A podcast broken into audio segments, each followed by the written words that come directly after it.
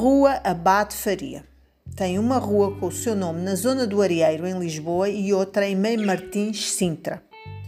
Esta atribuição do nome Abade Faria a uma rua lisboeta teve a sua gênese numa sugestão do então vereador Dr. Viegas da Costa, em 1945, no sentido de que os nomes de Abade Faria e do Papa João XXI integrassem a topomínia citadina. José Custódio Faria nasceu na Índia, Goa, a 30 de 5 de 1756 e faleceu a 29 1819 em Paris, filho de Caetano Vitorino de Faria, antigo, antigo padre católico, mestiço de ascendência goesa católica e de sua mulher Rosa. Abate Faria foi um cientista luso-goês que, chegado a Lisboa em 1771, partiu no ano seguinte para Roma, onde foi ordenado e se formou em teologia e filosofia. Em 1780, regressado a Portugal, granjeou fama de pregador.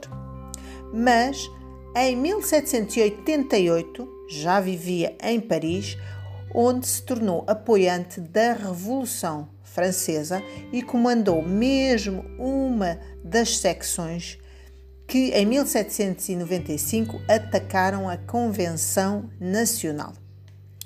O Abate Faria era professor de filosofia da Universidade de uh, França e foi membro da Academia de Medicina, sem nunca ter sido médico. Iniciado na prática do magnetismo animal pelo Marquês Puissegur, no ano 1813, abriu em Paris um gabinete de magnetizador. A prática de hipnose, por sugestão, trouxe-lhe uma enorme clientela e uma pronta reação de descrédito, sendo rotulado de maníaco e bruxo. Como cientista, demonstrou o caráter puramente natural da hipnose, tendo sido ele o primeiro a descrever com precisão os seus métodos e efeitos soube antever as possibilidades da sugestão hipnótica no tratamento das doenças nervosas.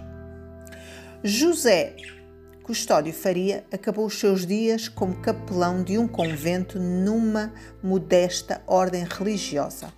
Contudo, Alexandre Dumas imortalizou no seu romance O Conde Monte Cristo colocando a indicar ao protagonista Edmundo Dantes a localização do fabuloso tesouro de Monte Cristo, inspirado pelo exemplo do abade Faria.